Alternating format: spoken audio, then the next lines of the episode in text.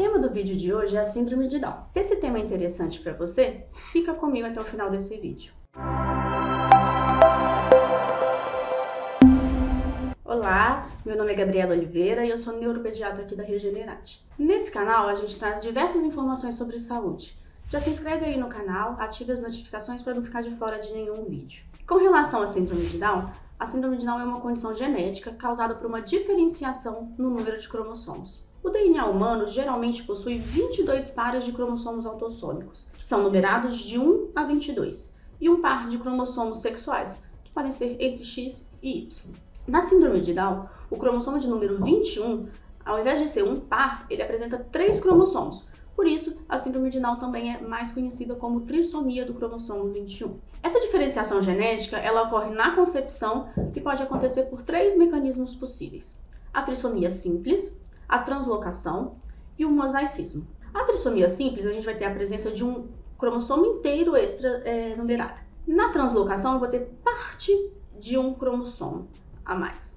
E no mosaicismo eu vou ter presença de células com trissomia e células sem trissomia. Nas últimas décadas, a expectativa de vida da pessoa com síndrome de Down ou trissomia do 21 pulou dos 10 anos na década de 60 para 47 anos nos últimos estudos de 2013. O aumento da expectativa de vida trouxe à tona a presença de novas comorbidades crônicas que anteriormente não eram descritas em indivíduos com, é, com síndrome de Down.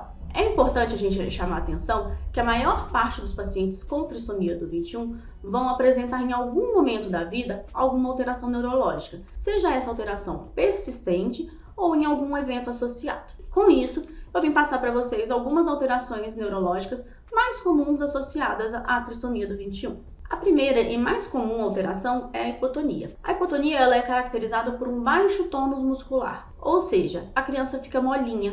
A hipotonia também é uma alteração neurológica mais precoce da trissomia do 21. Inicia ainda no período intraútero.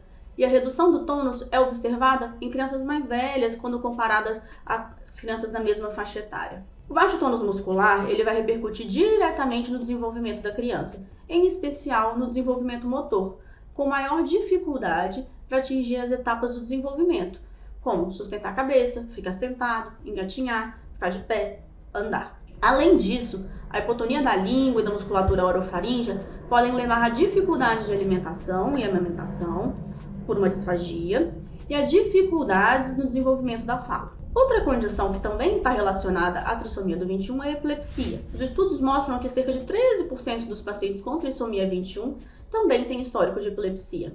A apresentação da epilepsia costuma ser bimodal. Cerca de 40% dos casos a gente é, acontecem no primeiro ano de vida, especialmente relacionadas a algumas síndromes epiléticas graves, como a síndrome de West e a síndrome de Lennox-Gastaut, e 40% com apresentação após os 30 anos de vida, com quadros de epilepsia focal, epilepsia mioclônica de início tardio e as epilepsias generalizadas. Também temos relacionado a instabilidade da junção atlanto-axial, que é a instabilidade do ponto de ligação das primeiras vértebras do pescoço, que com o eventual deslocamento da segunda vértebra, que pode levar a compressão nervosa ou lesão medular.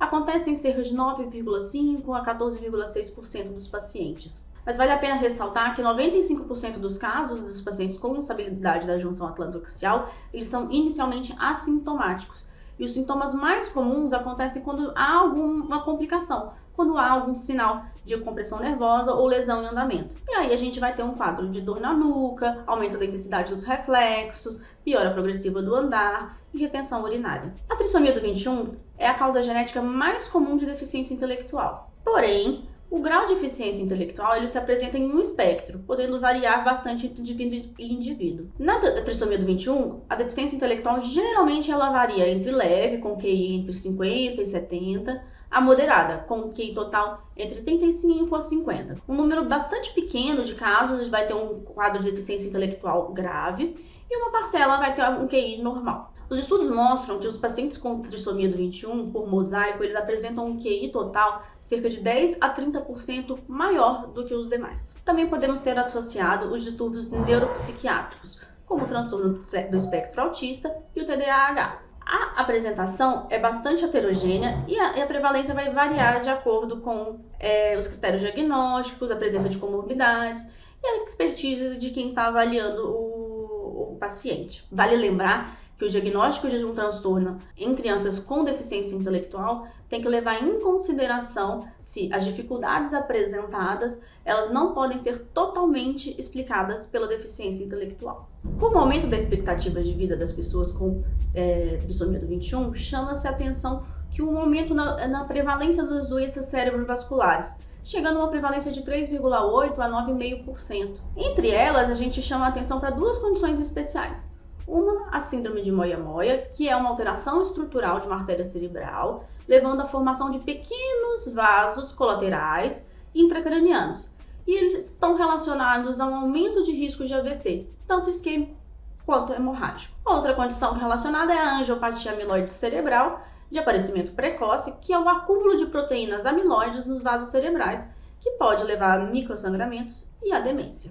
As demências também têm uma prevalência aumentada nas pessoas com trissomia do 21. Em geral, elas se apresentam de uma forma notável, como perda de memória, é, deficiência nas funções executivas, mudanças de personalidade e uma incapacidade de realizar atividades. Os dois quadros demenciais mais comuns, mais relatados, são a doença de Alzheimer e o transtorno desintegrativo relacionado à síndrome de Down. A doença de Alzheimer é notavelmente comum na trissomia do 21 e tem uma prevalência geral de até 13,3% e uma idade média de início de até 55 anos. Em alguns estudos, eles mostram que após os 60 anos, essa prevalência pode chegar até 80%.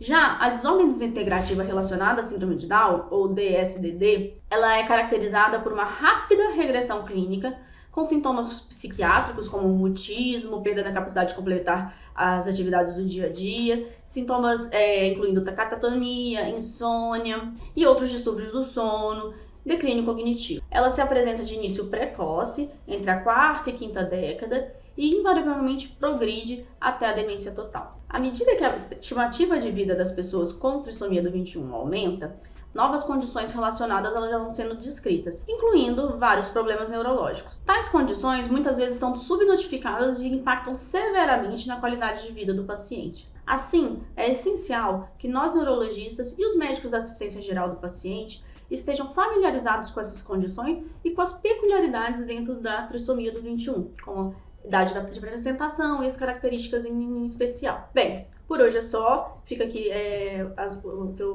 gostaria de passar para vocês sobre as alterações neurológicas no paciente com síndrome de Down. E eu me deixo à disposição em caso de dúvidas. Tchau, tchau!